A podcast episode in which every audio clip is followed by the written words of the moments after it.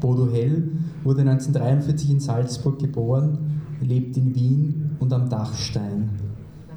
Er arbeitet in den Bereichen Prosa, Radio, Theater, Schrift im öffentlichen Raum, Texte zur bildenden Kunst, Fotos, Film, Musik, Ausstellungen und Allwirtschaft. Zahlreiche Literaturpreise, unter anderem 1972 Rauriser Literaturpreis, 1991 Erich Fried Preis, 2003 Preis der Literaturhäuser und zuletzt Telekom Austria Preis beim Ingeborg Bachmann Preis 2005. Von den zahlreichen Publikationen Bodo Hells möchte ich nur jene drei herauspicken, die auf Wunsch des Autors am Büchertisch erhältlich sind. Tracht, Pflicht, 2003 bei Droschel erschienen, Nothelfer, 2008 ein Essay, ebenfalls bei Droschel erschienen, und Herbe Gaben, Weiberkittel von heiligen Pflanzen und Substanzen im Marmelade Verlag erschienen, gemeinsam mit Elisabeth Wallnöver und Wolfgang Kubelka. Und den Musiker des heutigen Abends der vierten Station, John Sass, wurde 1961 in New York geboren, verbrachte seine frühe Kindheit bei seiner Großmutter in Virginia und kehrte zu seiner Familie nach Harlem zurück, um dort die Volksschule zu besuchen. Mit 15 begann er bei Sam Pilafian Musik zu studieren, der zufällig der Nachbar eines Jungen in Johns Schulorchester war. Mit 16 wurde an der berühmten Music and Art High School in Harlem, die heute LaGuardia School of Performing Arts heißt, aufgenommen. Dort gründete er gemeinsam mit Freunden das Sassa Fras Brass Quintett, das zwei bis dreimal pro Woche auf den Straßen New York spielte. Er erhielt 1979 im Jahr von 18 Jahren sein Highschool-Diplom und wurde unmittelbar danach vom Vienna Art Orchester für eine Europatournee engagiert. Als er einen Monat später in die USA zurückkehrte, setzte er sein Studium fort an der Boston University. Er bekam ein Stipendium und durch sein Stipendium fuhr öfters nach Europa, unterbrach sein Studium und konnte so erst 1985 mit einem BA in Tuba Performance abschließen. John Sass entschied sich nicht für die Fortsetzung einer beginnenden Karriere in Boston und New York, sondern beschloss, nach Europa zu ziehen und sich für längere Zeit dem Vienna Art Orchester anzuschließen. In Wien arbeitete er schon nach kurzer Zeit mit dem holländischen Blues-Gitarristen Hans Thesing sowie mit dem beliebten Blechbläserquintett Art of Brass Vienna zusammen. John hat mit Weltklasse-Künstlern wie Ray Anderson, Butch Morris, David Murray, Erica Stuckey, Michelle Rosewoman, Leon Thomas, Gideon Kramer, Bobby Shue und vielen anderen zusammengespielt. Auch mit dem Hitproduzenten Peter Wolf ist ins Studio gegangen. Er hat mit seinem Instrument die ganze Welt bereist, von Brasilien bis Japan, von Afrika bis Russland, wo er sein reiches musikalisches Erbe als Repräsentant amerikanischer Kultur vermitteln konnte. Er war auch in Langenlois schon ein oder zweimal, ich weiß gar nicht so genau. Ja, freuen Sie sich mit mir jetzt auf Bodo Hell und John Sass. Und der John Sass hat noch eine Bitte. Falls jemand heute noch nach Wien fährt und ihn und seine Tuba mitnehmen möchte, wäre er sehr dankbar. Einen großen Auftrittsapplaus für Bodo Hell und John Sass.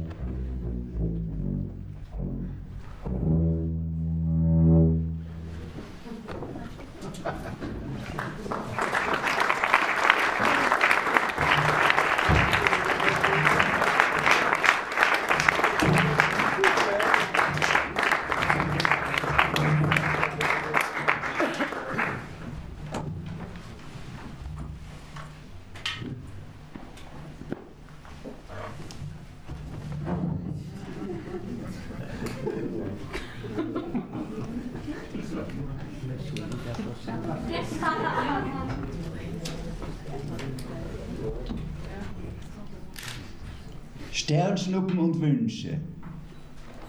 Sternschnuppen sind Meteore mit gut sichtbarer, wenn auch ephemerer Helligkeit. Boliden oder Feuerkugeln dagegen leuchten ausdauernder und mitunter sogar so hell wie der Mond.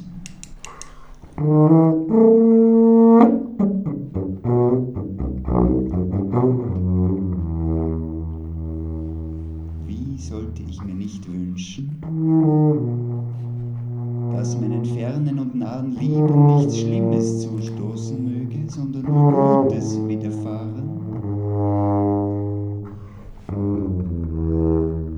Ach, könnte sich doch in dieser oder jener Person uns eingeschlossen die geistige Verwirrung lösen, die seelische Gefährdung schwinden, die sie nicht zu sich kommen lässt. Schnuppern im ursprünglichen Sinn sind aufleuchtende Partikel, etwas, das brennend wegstiebt, etwa beim Putzen eines Talg- oder Wachslichts, dessen unbrauchbares, verkohltes Dochtende auch Schnuppe genannt wird. Wovon wieder der Ausdruck stammt, das ist mir Schnuppe. Wie schön wäre das, wenn nämlich jedes Tönen und jedes Intervall, welches ich höre, welches ich vorgespielt bekomme oder mir selbst vorsinge, direkt in meinen Körper einginge und dort in seiner je spezifischen Weise Wirkung zeigte, zeitigte, etwa die Sekunde, etwa die Septim, etwa der Einklang. Unter Meteoriten im engeren Sinn versteht man die zur Erdoberfläche gefallenen Reststücke ehedem strahlender Himmelskörper. Ihre leuchtende Bahn beginnt in ca. 100 Kilometern Höhe und endet am sogenannten Hemmungspunkt, gemessen von 42 bis 4 Kilometern. Von dort fallen die ehemaligen Meteoroiden und künftigen Meteorite, wie sie dann in den Vitrinen des Museums liegen, als dunkle Körper weiter und dringen beim Aufprall in den Boden ein, meist weniger als einen Meter tief.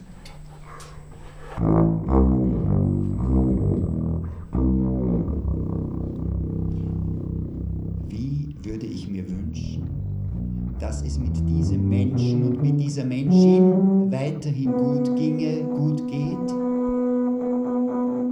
Dass man zu einem vertieften Austausch fähiger und bereiter wird würde? Mit dieser und jener Person würde ich gern zu einem besseren, zumindest entspannteren oder wenigstens neutralen Verhältnis kommen. Charaktergrobheiten, Zumutungen und Übergriffe gelassener parieren, zerstrahlen können. Vermutlich stürzen täglich mehrere hundert Tonnen an Himmelsstaub zur Erde. Der alljährliche Meteorstrom der Perseiden im Hochsommer entfaltet seine maximale Tätigkeit vom 10. bis zum 16. August. Er heißt so, weil die Schnuppen scheinbar aus dem Sternbild Perseus heraus vom nördlichen Sternenhimmel zur Erde fallen. Man nennt ihn nach dem Tagesheiligen und Märtyrer des 10. Augusts auch Laurentius-Schwarm.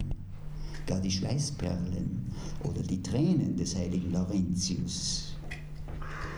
Ich denke, ich war jetzt beim Aufleuchten dieses Himmelsstrichs doch schnell genug mit dem Aussprechen meines speziellen Wunsches, dass nämlich das schon tagelang abgängige Stück Weidevieh, dass dieses gelände, unerfahrene Kalb doch noch lebend in einem abgeschiedenen Winkel des Weide- und Almgebiets gefunden würde, gefunden wird. Auf einer bestimmten Hochweide in der Val Sugana im Trentino, auf den sogenannten Wiesen der Marchesina, liegt eine Unzahl von Felsblöcken verstreut. Dafür gibt es eine sagenhafte Erklärung, die mit dem heiligen Lorenz und einem Weideübergriff zusammenhängt. Laurentius habe nämlich in besagter Nacht die Sternschnuppen nicht wie sonst gelöscht, bevor sie zur Erde fielen, sondern er blieb mit seinem nächtlichen Diskussionspartner, dem heiligen Antonius Abbas, weiter ins Gespräch vertieft. Und so fielen die Sternschnuppen als Steinbrocken auf die ehedem saftigen Weidegründe quasi zur Strafe, wo sie, wenn nicht mittlerweile gesprengt und weggeräumt, noch heute zu finden sind.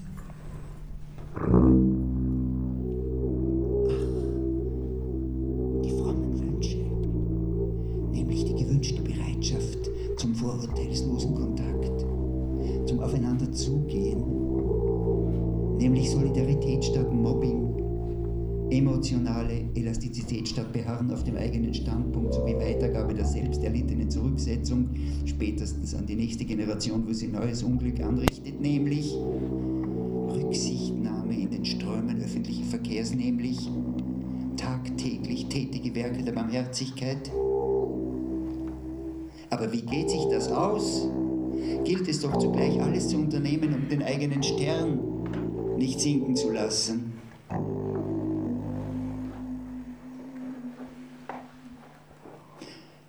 Die Bedeutung der leuchtenden Himmelserscheinungen wird im Volksglauben ambivalent aufgefasst. Einerseits verkündet die Sternschnuppe Heirat im kommenden Jahr, andererseits zeigt sie an, dass in diesem Moment des Fallens ein Mensch stirbt. In jedem Fall heißt es, ist mit ihrem Aufglühen eine arme Seele erlöst. Dass man sich etwas wünschen darf, wenn man Sternschnuppen fallen sieht, ist allseits bekannt. Allerdings muss man da mit dem Wünschen schnell sein, denn nach dem Verlöschen gilt der Wunsch nicht mehr. Man wird also zur Geistesgegenwart, ja zum Geistesblitz und in ein gewisses Zufallsprinzip hineingezwungen, was mir als erstes auf der Zunge liegt. Hat man das Wünschen und auf Erfüllung hoffen im hohen August versäumt, besteht nochmals im düsteren November dazu Gelegenheit vom 1. bis zum 20. Da fallen dann nämlich die Sternschnuppen des Leonidenschwarms aus dem Sternbild des Löwen heraus, wie der Name sagt, vornehmlich am unverstellten blanken Morgenhimmel before sunrise. Da heißt es also früh aufstehen und mit den eigenen Wünschen à jour sein.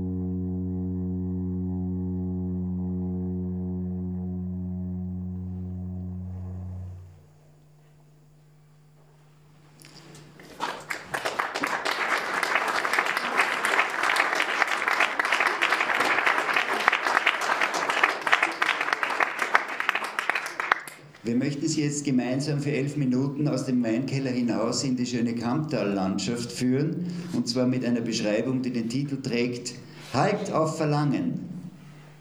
Halt auf Verlangen, so könnte jemand in Anbetracht der Verlaufsstrecke des Schienenbusses dieselbetrieben auf dieser Süd-Nord-Verbindung durchs liebreizende Flusstal aufwärts ausrufen, wie sie die Verlaufsstrecke eingleisig, oberleitungslos und mit frisch gestopftem Gleiskörper über erneuerte Gitterbrücken, Landschaftshäuser wie Kunstobjekte im Passagierengebrauch, Dämme und Durchbrüche, ein beträchtliches Stück den Windungen und Schlingen des dunklen Gewässers folgt, wenn auch in gemäßigten Bögen, in gemäßigteren als dieses selbst. Halt auf Verlangen bedeutet für den Lenker und Todmannbediener langsames pfeifendes Hineinfahren in die jeweilige Station und Erkennen möglicher Einsteigswilliger, sollte nicht vorher schon jemand aus dem Inneren seinen Haltewunsch kundgetan und den Triebwagenführer so zum Stopp an dieser automatenlosen Mini-Haltestelle veranlasst haben.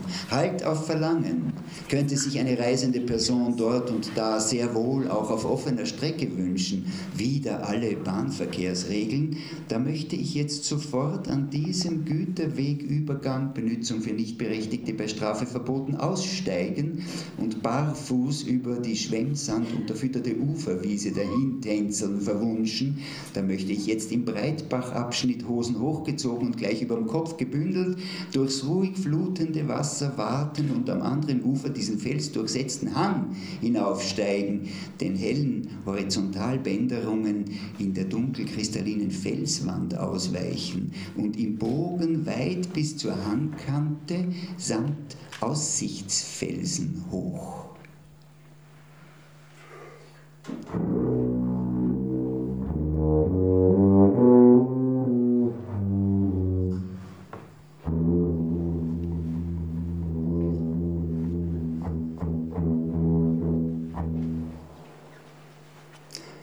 Halt auf Verlangen kann auch paradoxerweise bedeuten mutwilligen Aufbruch nach Wahrnehmungsverlockung für jemand im Flusstal sowieso ansässigen. So ein quasi Einheimischer möchte dann diesen waldwallenden Kleintaleinschnitt gegenüber, den er doch täglich aus der Distanz vor Augen hat, wenigstens einmal in seiner S-Kurve hochsteigend verfolgen.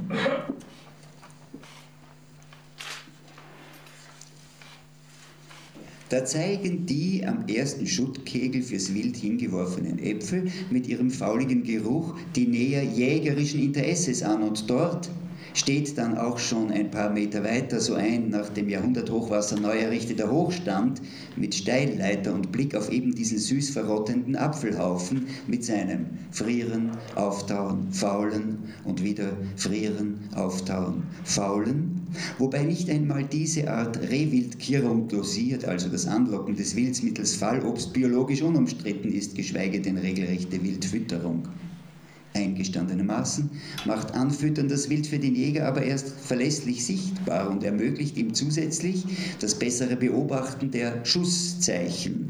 Also Fahrrad abgestellt und in den laubbedeckten Schrägweg mit seinen Wildpferden eingestiegen. Rehe benutzen wohl auch gern die menschengemachten Pfade hinauf und hinab zu ihren Dämmerungs- Lesungsflächen. Da tönt schon ein durchdringendes Maschinengeräusch herüber und herauf, welches von dem weißen Straßenreinigungswagen mit Namensaufschrift herrührt, der den frisch asphaltierten Zufahrtsweg zu den ersten Wohnhäusern Wochenendwillen Waldrand getarnt, kriechend, kehrend entlang fährt. Ein Aufwand, der sich beim nächsten Regenguss mit seinen Erdausschwemmungen die schmale Fahrbahn herunter als sozusagen vergebliche Liebesmüh erwiesen haben wird vor Zukunft. Thank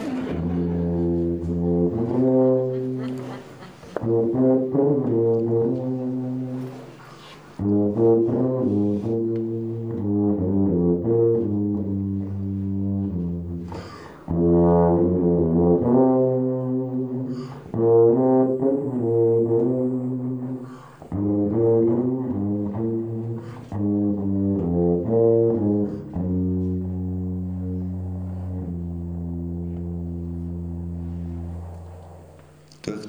Kahle Geäst des Vorfrühlings hindurch ist an waldlockeren Stellen die Anordnung der Grundstücke, Felder und Gebäude, speziell das Dächerwirrwarr des Dorfes gut auszunehmen. Man muss dort und da des besseren Durchlugs wegen im eigenen Standpunkt ein Stück vor und wieder zurück rücken. Siehe, da verplankt jemand seinen Zaun zu Stall und Auslauf des bäuerlichen Nachbarn hin mit frischen Schwartlingen aus Fichten und Kiefernholz, das wohl günstig im nahen Sägewerk zu haben ist, da es auch anderswo auf Grundstücken stoßweis aufgelattert lagert, Buchdruckerkäfer gefährdet.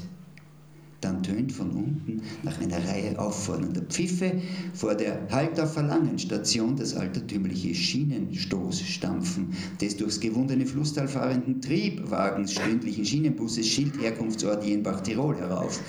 Anstatt des Zweier- und Dreier-Auftakts jetzt ein einfacher Vorschlag. Babam, babam, und auch dieser nicht regelmäßig gesetzt, sondern in größeren Abständen und unerwartet prägnant ausgeführt, während bestimmte Einzelpfiffe mit ihren Echos panoramatisch durch die Begleithänge der Flussschlingen weiterhallen in mehreren Ansätzen mit gedehntem Abgang von drängenden Anfahrts- und leer dahinschießenden Auslaufgeräuschen des Triebwagenmotors gefolgt.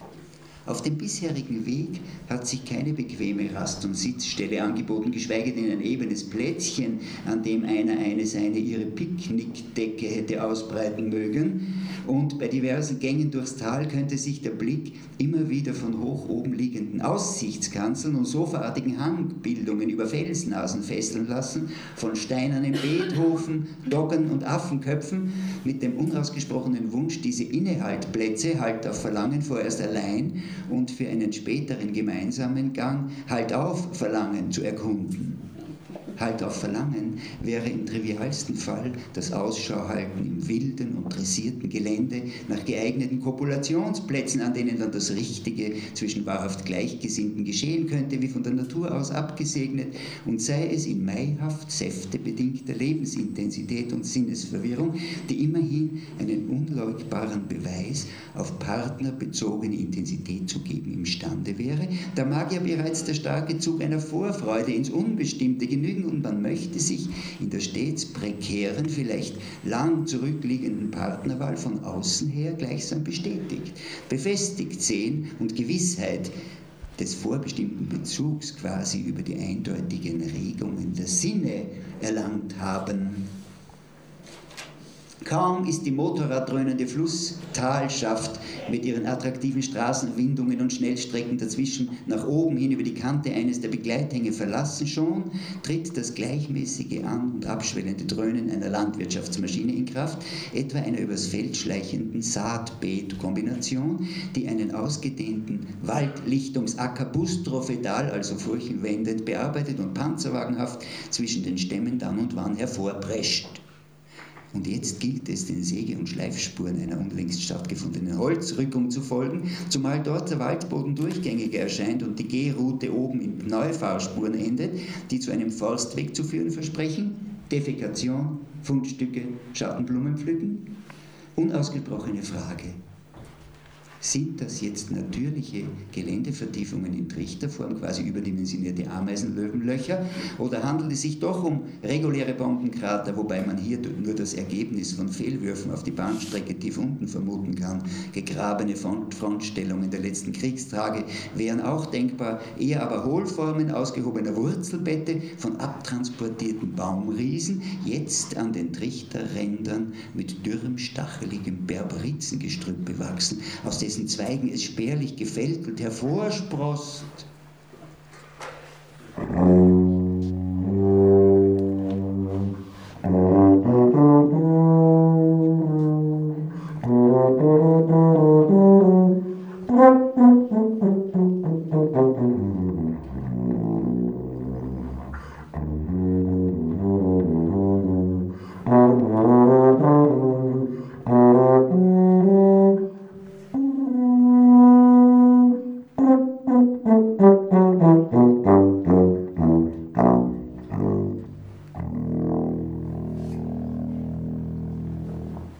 Bereich mit der Abenddämmerung regenverkündender Starkwind aufkommt und vereinzelt Tropfen durch die kahlen Äste fallen, ohne dass es deshalb bald zu einem regelrechten Guss kommen muss, wendet sich der Schritt wie von selbst einer Abstiegsmöglichkeit. Und also dem nahen in die Tiefe führenden steilen Quelltal zu, dessen Ausgang zum Fluss unten an einer markanten Stelle und Fischereireviergrenze gut zu erkennen ist und wo dann auch der tief eingeschnittene Quellbach mit seinem klaren Wasser mündet. Das heißt, keine langen Umwege und dickicht Irrstrecken zu erwarten sind, wobei es zuerst wasserlos durchs Altlaub rascheln zwischen den Stämmen hinabgeht. Schau nur, da ist noch so ein lafettenartiges Langgefährt für späteren Gebrauch, also zum langsamen Verrosten abgestellt.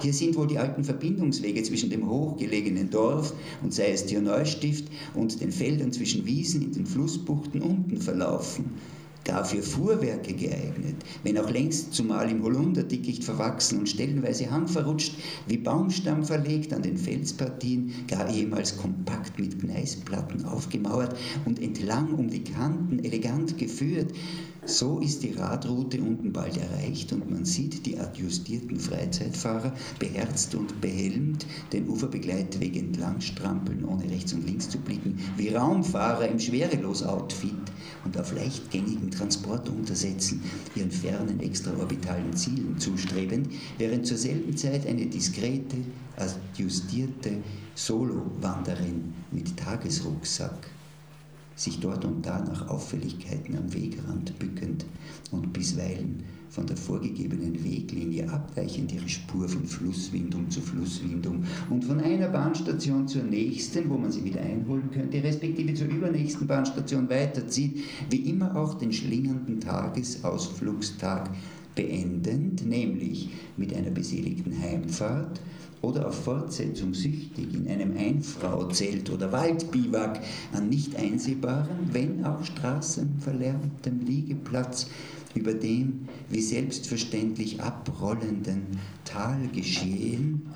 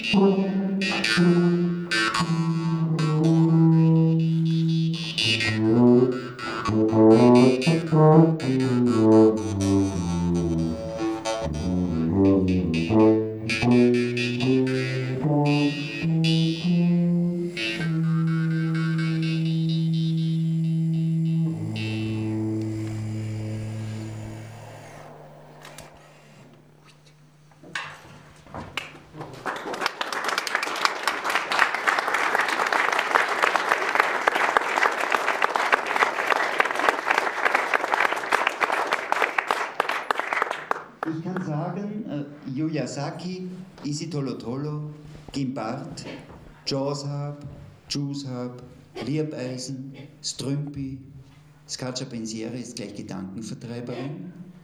Oder ich kann sagen, meine Maultrommel handgeschmiedet ist mein Hirsch, auf dem ich in die Mittelwelt fliege. Ich bezeichne meinen Hirsch auch als kleines Pferd. Mit diesem meinem Maultrommel-Hirschpferd kann ich zwar nicht wie andere mit auf ihrem Rentierhaut-Trommelpferd geradewegs in die Oberwelt fliegen, aber doch nahe an den Berg der Mittelwelt heran. In einer Hütte der Alp Laguz im oberen großen Walsertal hauste der Laguzerputz, er wurde das erste Mal von einem Jäger gesehen, der einmal im Spätherbst, also auch nach der Almzeit, nach Laguz auf die Jagd ging. Als der Jäger bei der ob ihrem Putz verrufenen Deja, dem Käsereistübel, vorbeikam, schaute er durch ein Astloch in dieses Deja-Stüble hinein und da saß mitten in der Diele eine kohlschwarze Katze auf ihren Hinterfüßen, hielt zierlich mit der vorderen linken Pfote eine Maultrommel an die Gosche und spielte mit der rechten Pfote gar lustig darauf. Diese musizierende Katze war der Laguzzer Putz. Im Montafon war einmal ein Bauer noch spät in der Nacht unterwegs zum Murnertobel. Dort setzte er sich auf eine Steinplatte zur Rast, zog eine Maultrommel aus der Westentasche und fing darauf gar zierlich zu trommeln an. Wie er so in die mondhelle Nacht hinaus trommelte, da kam mit einem Mal das Nachtvolk in langem schwarzem Zug durch das Tobel herunter und einer aus der Schar schritt auf den einsamen Maultrommelspieler zu und sagte zu ihm, wenn du willst, dann könnte ich dich noch zierlicher und lustiger trommeln lehren, nämlich so, dass sogar die Tannenzapfen in den Tannen ringsherum zu tanzen anfangen. Ja, freilich will ich, sagte der Bauer. Doch bevor noch der Unterricht beginnen konnte, kam ein Weibsbild aus dem Nachtvolk herbei und sagte zu ihrem Gefährten, ihn am Arm ziehend, Komm, gehen wir, mit diesem Bauern ist nichts anzufangen, der hat heute Weihwasser genommen. Thank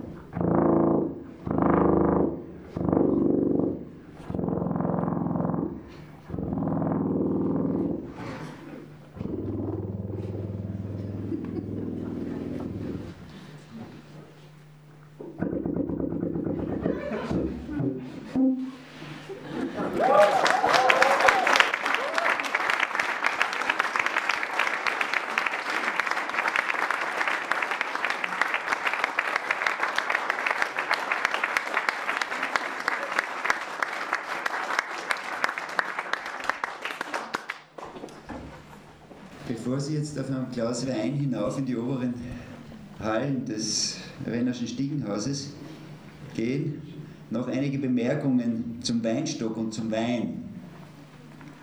Und zwar bei den Hebräern, Ägyptern, Griechen und im Christentum sowie eine Weinlitanei, eine gemeinsame, aus dem rückläufigen Wörterbuch nebst einem Ziegenanhang. Nach jüdischer Vorstellung war der Baum der Erkenntnis kein Apfelbaum, sondern ein Weinstock.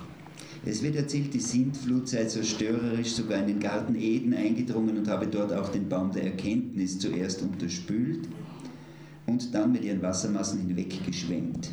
Noah, dessen Name Trost bedeutet und der den Weinstock nach der Flut auffindet, pflanzt ihn wieder ein, erntet die Trauben, keltert und vinifiziert, trinkt kräftig, weiß aber die Wirkung des Weins nicht richtig einzuschätzen und fällt in Tiefschlaf, während sich seine Leibesmitte unordentlich entblößt. Er wird also vor seinen drei Söhnen, von denen das ganze weitere Menschengeschlecht abstammt, zu Schanden, wie es heißt. Noah gibt sich also im wahrsten Sinne des Wortes eine Blöße. Diese Schande Noahs geht in die Tradition ein, wobei sein jüngster Sohn Ham sich wohl hämisch über ihn geäußert haben dürfte und zur Strafe den beiden anderen als Knecht dienen musste und verflucht wurde, während Sem und Japhet das Gesicht abgewandt des Vaters Blöße fürsorglich bedeckt haben sollen.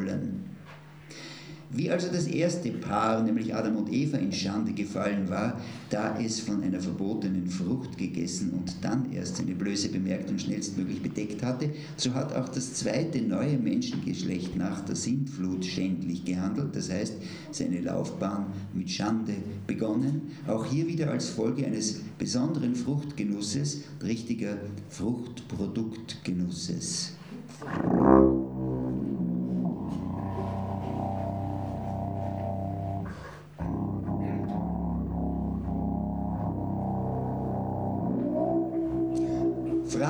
Hat Noah vorher diesen speziellen Baum, den Weinstock der Erkenntnis, den eingepflanzt gehabt? Nicht irgendwo, sondern nach einer apokryphen Legende, just an jenem Punkt der Erde, wo die Mitte des verlorenen Paradieses gelegen war. Und zugleich an diesem mystischen Ort, wo Gott Adam aus Erde geformt hatte. Auch dort, wo Adam dann mit Eva die Ursünde beging. Schließlich ist diese paradiesische Erkenntnisstelle auch noch der gleiche Ort, an dem Adam begraben liegt. Hier hatte ein Engel dem toten Urvater dann einen Kern von der Frucht des ehedem verbotenen Baumes in den Mund gelegt, also wohl einen Traubenkern. Und bekanntlich wurde über der Höhle, die Adams Schädel barg, 33 Jahre nach unserer Zeitrechnung dann Christi Kreuz errichtet, nämlich auf der Schädelstätte Golgatha. Man sieht so einen, nämlich Adams Schädel, ja auf vielen Kreuzigungsdarstellungen am Fuß des Kreuzes hervorschauen. Das Kreuz kann also nach diesem Vorgang als neues Weinstockholz an der Stelle des alten paradiesischen und zwischenzeitlichen postsintflutlichen aufgefasst werden. Als ein weiteres Beispiel der biblischen Weinmetaphorik sehen wir diese zwei Männer auf einer Stange, die hereintragen eine Riesenweintraube. Es sind zwei der von Moses ins verheißene Land Kanaan ausgesandten Kundschafter, die mit der kaum zu transportierenden Großtraube vom Ort Eschkol zurückkommen. Im Poussinschen Herbstbild können sich diese zwei während des Tragens dennoch ganz unangestrengt unterhalten. Allerdings kann der Anblick der Israeliten nicht wirklich beruhigen, denn die Auswanderer sehnen sich mehr nach Ägypten und den dortigen Fleischtöpfen zurück, denn ins fruchtbare Weinland voraus. Ja, sie werfen sogar Steine nach den ungeliebten Boten unter der Stange. In den späteren Interpretationen wird die Riesentraube am Tragestab dann als Vorverweis auf den am Kreuz hängenden Christus gedeutet. In den illuminierenden Kodizes, Heiden lesen bekanntlich in Volumina, der Christ dagegen liest im Kodex, aber auch in volksfrommen Darstellungen taucht das Bild der mystischen Kälte auf. Da presst der kreuztragende Christus selbst den Wein. Die Trauben werden von Klerikern und Laien herbeigeschafft und lässt gleichzeitig in der sogenannten Gregorsmesse sein Blut aus der Seitenwunde in weitem Strahl zielgenau in einen Kelch des Heils hineinschießen der vom Zelebranten hingehalten wird. Ein beliebtes Motiv etwa im Weinland Südtirol, in dem auch die Sorte Kerner wächst, ein Weißer aus der Rheinland-Pfalz, benannt nach dem Dichter und Arzt Justinus Kerne, siehe Hölderlin. Eine Rebe übrigens, die in Österreich offiziell nicht existiert, obwohl äh, jeder kennt die christliche Patrone für den Weinbau. Urban am 25.05. haben diese Zeit die Vorarbeiten im Weinberg beendet sind und Ottmar von St. Gallen, 16.11. als Abt mit Weintrauben oder Fässchen, da dieses nie leer wurde, wie vielen Pilgern und Wallfahrern er auch daraus zu trinken gab. In der Regel des heiligen Benedikt heißt es im Kapitel die guten Werke als generelle Empfehlung, man solle kein Trinker und kein großer Esser sein und weiter über das Maß des Getränks. Zwar lesen wir, der Wein sei überhaupt nichts für Mönche, denn der Wein bringe sogar die Weisen zum Abfall, indessen glauben wir mit Rücksicht auf die Unzulänglichkeit der Schwachen, dass eine Hemina Wein etwa ein Viertel Liter, für jeden täglich reichen sollte.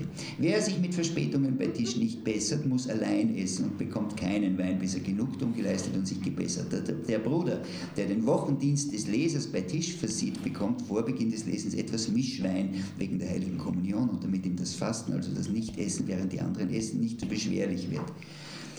Wie viel unter einer Himmener Wein wirklich zu verstehen ist, darüber gehen die Debatten zwischen den sogenannten Großheministen und den Kleinheministen auseinander. Die Mystikerin Mechthild von Magdeburg spricht vom Eintreten in die Weinzelle. Das meint, die Braut wird trunken beim Anblick des edlen Antlitzes Jesu. Theresa von Avila meditiert in ihrem Traktat von der Liebe Gottes über den Satz aus dem Hohen Lied, er hat mich in den Weinkeller geführt und in mir die Liebe geordnet. Hildegard von Bingen empfiehlt diverse Wurzeln und Substanzen in Wein gesotten als himmlisch-irdische Medizin. Aurelia Jurcic, die Schwester der drei famosen Brüder aus Langenlois, plädiert für einen Galgantwein nach dem Rezept der heiligen Hildegard. Als Traubenmadonna reicht Maria bei Martin Schongauer in der Heiligen Familie Jesus die Trauben. Eben diese Traube, nach der schon der kleine Jesus greift, soll auf das Abendmahl vorausweisen. Eine besonders schöne plastische Darstellung so einer Madonna mit Traubenepitheton von Michael Pacher findet sich in Salzburg im gotischen Hochchor der Franziskanerkirche. Friederike Mayröcker hat ihr ein Gedicht gewidmet. John spielt jetzt dieses Gedicht.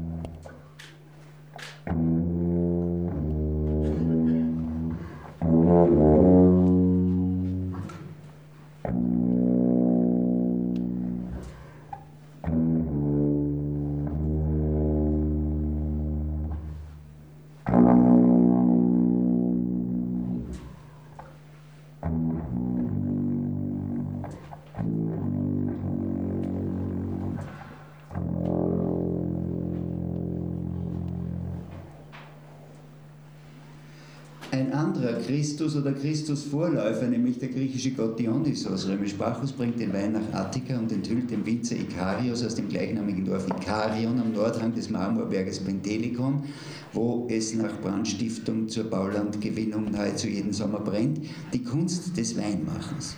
Kurz bevor er die von Theseus zurückgelassene Ariadne auf Maxus heimgesucht und errettet hat, die Griechen verehrten ihn als den Erlöser bei Name Lysios, da er die Menschen von ihren Sorgen zu befreien imstande war. Als Liebhaber warnt Dionysos seinen jungen Geliebten Ampelos umsonst vor den Stierhörnern. Der tödlich Getroffene wird dann vom göttlichen Verehrer in den Weinstock verwandelt und lebt im Rausch der Trunkenen unsterblich fort. Zu Zeiten des erstgriechischen Winzers ist der ungemischte Wein vor allem ein starkes Gift von Anfang an zeigt sich auch im griechischen Mythos der Wein als ans Menschenopfer und ans Opferblut gebunden. Bereits bei der Ankunft des Dionysos in Ikarion kam es zu einem tragischen Zwischenfall. Als Ikarios, der potenzielle Weinbauer, das Geschenk des Weins aus den vollen Schläuchen an die Hirten verteilt hatte und sich diese betranken, glaubten sie sich vergiftet, erschlugen den Überbringer und vergruben ihn draußen vorm Dorf. Ikarios Tochter Erigone suchte dann den Vater lange mit einer Hündin und fand ihn unter dem Weinstock liegen, der aus dem Leichnam mittlerweile hervorgewachsen war. Erigone erhängte sich am nächsten Baum, der Hund sprang in einen nahen Brunnen, alle drei wurden in den gestirnten Himmel aufgenommen. Darum gibt es auch das Sternbild des Hundes und die Hundstage vom 23. Juli bis zum 23. August. Im Ritus kam später ein Tier an die Stelle des zu opfernden Gottes oder Menschen.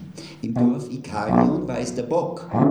Dieses Bockopfer und der dazugehörige Bocksgesang bildet die Initialzündung zur Entstehung der griechischen Tragodia, Tragödie.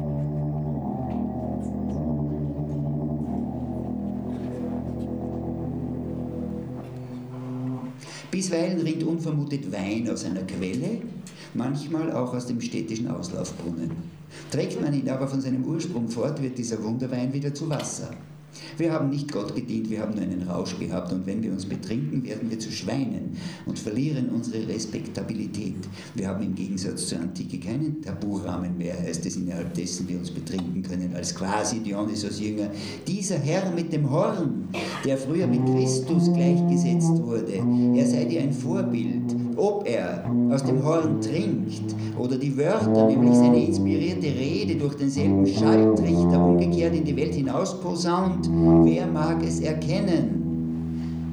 Salzstein, Grenzstein, Etzstein, Wetzstein, Putzstein, Kreuzstein, Wein, Chinawein, Landwein, Nahewein, Gänsewein, Honigwein, Jungwein, Schwein, Margalitzerschwein, Waldschwein, Wildschwein, Landschwein, Weideschwein, Bronzeschwein, Fleischschwein, Tischschwein, Nadelschwein, Edelschwein, Stachelschwein, Eichelschwein, Bisamschwein, Etappenschwein, Warzenschwein, Meerschwein, Höckerschwein, Wasserschwein, Mutterschwein, Flussschwein, Hausschwein, Mastschwein, Fettschwein, Ausbruchwein, Glühwein, Maiwein, Medizinalwein, Apfelwein, Hessisch Äppelwein, Moselwein, Dattelwein, Abendmahlwein, Palmwein, Schaumwein, Traubenwein, Zapfenwein aus korkkranken Flaschen, Flaschenwein, auch mit Drehverschluss oder Glasstöpsel, Bohlenwein, Rosinenwein, Rheinwein, Pepsinwein, Maltonwein, Firnwein, Ungarwein, Altarwein, Rhabarberwein, Treberwein, Federwein, Burgunderwein, Beerwein, Stachelbeerwein, Johannisbeerwein, Lagerwein, Malvasierwein, Muscatellerwein, Schillerwein, Zyperwein, Kelterwein, Bitterwein, Kräuterwein, Chereswein, besser bekannt als Sherry, Messwein, Weißwein, Süßwein, Prädikatswein, Qualitätswein, Hauswein, Wirtshauswein, Eiswein, Muskatwein, Kabinettwein, Fluchtwein, auch als Fluchtachterl üblich Fruchtwein, Brandwein, Trinkbrandwein, Traubenbrandwein, Kornbrandwein, Wacholderbrandwein, Kräuterbrandwein, Reisbrandwein, Anisbrandwein, Franzbrandwein, Rotwein, Dessertwein, Portwein, Importwein, Obstwein, Kunstwein, Verschnittwein, eleganter als Cuvée bezeichnet, Wermutwein, Bordeauxwein, Herzwein, Gewürzwein. Danach kommt aber im rückläufigen Alphabet schon die Gräfin, die Äffin und das Paraffin, die Elfin, Gehilfin, Bürogehilfin, Hausgehilfin, Wölfin und der Gin, der uns jetzt weit vom Wein hinweggeführt hat. Und da die versprochene, fürwitzige Ziege auch in diesem Zusammenhang nicht fehlen darf, sei zum Schluss noch auf den in Weinbaugebieten üblichen Brauch der Weinberggeiß hingewiesen. Zur Zeit der Weinlese wird ein Holzgestell samt Ziegenkopf über und über mit Trauben behängt und mit Bändern, Rauschgold und Blumen geschmückt. Und diese Weinberggeiß steht dann für eine Kapride ungewöhnlich still und lange da. Danke für Ihre Aufmerksamkeit.